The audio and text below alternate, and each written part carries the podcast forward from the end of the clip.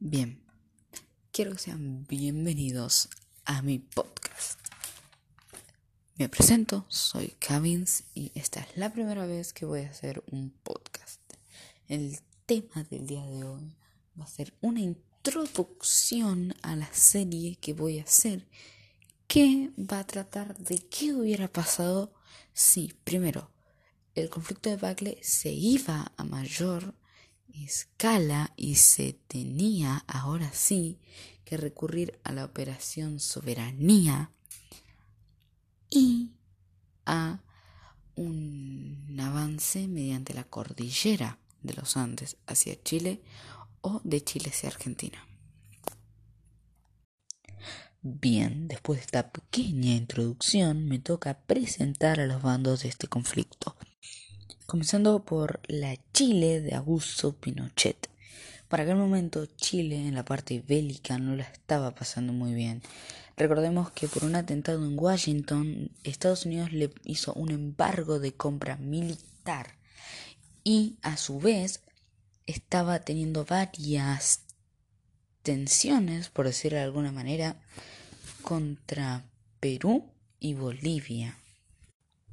Por su contraparte, Argentina no tenía restricciones para la compra de armas, tenía buena relación con Estados Unidos, Alemania e Israel eran muy buenos proveedores y en relativa facilidad de la compra de armas, además teniendo una buena industria nacional.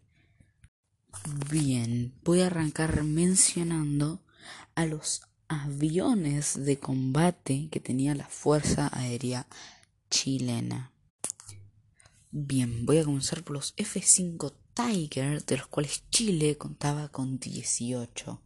Estos aviones contaban con 3.200 kilogramos en equipo táctico, dos o una ametralladora Browning, dependiendo del modelo calibre 725 seguido de un Joker Slider, de los cuales Chile contaba con 38 unidades, de los cuales cada uno contaba con 4 cañones 30 milímetros y 3.400 gramos, kilogramos digo, de equipamiento técnico. Dragonfire era otro de los aviones en los cuales Chile tenía unidades. Chile tenía 34 de estos y eran bombarderos. Cada uno podía llevar 2.666 kilogramos de equipamiento táctico. Después contamos con los vampiros o vampires, no sé cómo se pronuncia, soy recapo, los cuales no pude conseguir la información de cuántos se tenían en servicio. Solo sé que se utilizaban dos cañones de 20 milímetros y dos bombas de 500 libras.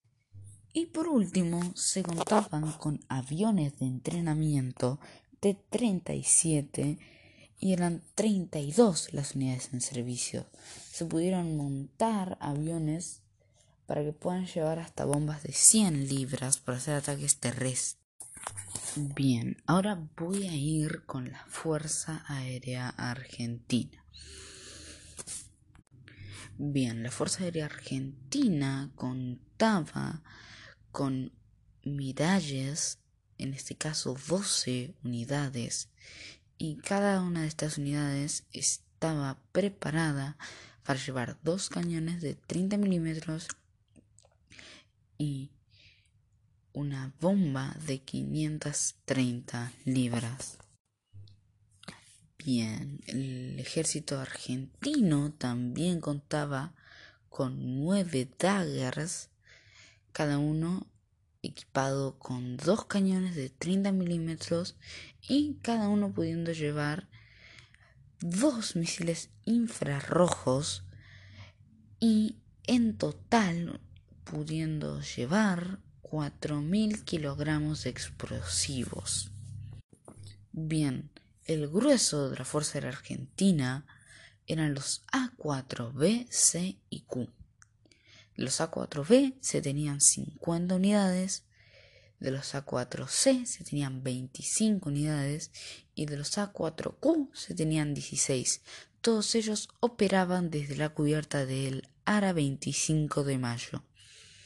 Cada uno de ellos contaba con la capacidad de disparar misiles aire-aire y portaban cañones de 20 milímetros, dos cañones de 20 milímetros y con la capacidad de hacer reabastecimiento aéreo. A todo esto tendríamos que sumarle el bombardero Canberra. Serían 12 unidades, de las cuales tenemos 4 cañones de 20 milímetros y un peso total para equipamiento táctico de 3.600 kilogramos. ¿Cómo olvidar aparte el Pucará, el avión de fabricación nacional? Para ese entonces se tenían 17 unidades cada uno portando dos cañones de 20 milímetros y cuatro ametralladoras de 7,2 milímetros. También se contaban con 48 moranetas, de las cuales cada uno contaba con dos ametralladoras de 7,6 62 milímetros y bombas de 100 libras. Para finalizar, la Fuerza Aérea contaba con 8 Pelicans, cada uno montando dos ametralladores de 12,7 milímetros y 4.200 kilogramos de explosivos. Bien, vamos a repasar las capacidades navales ahora de cada bando.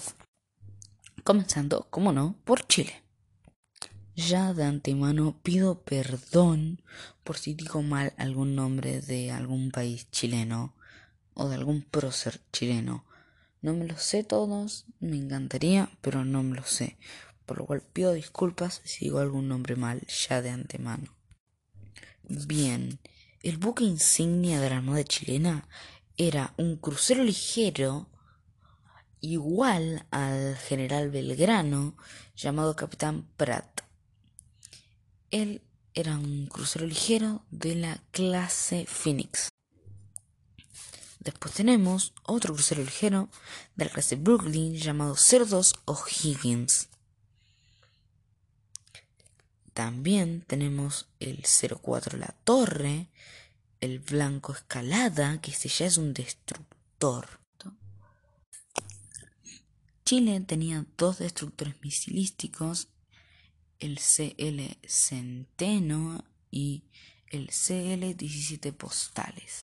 Después tenían dos destructores misilísticos llamados CLDD-18 Rivero y, CES y CLDP-16 Williams. Y por último tenemos dos fragatas de la clase Londale y Lynch. Estas dos son fragatas misilísticas.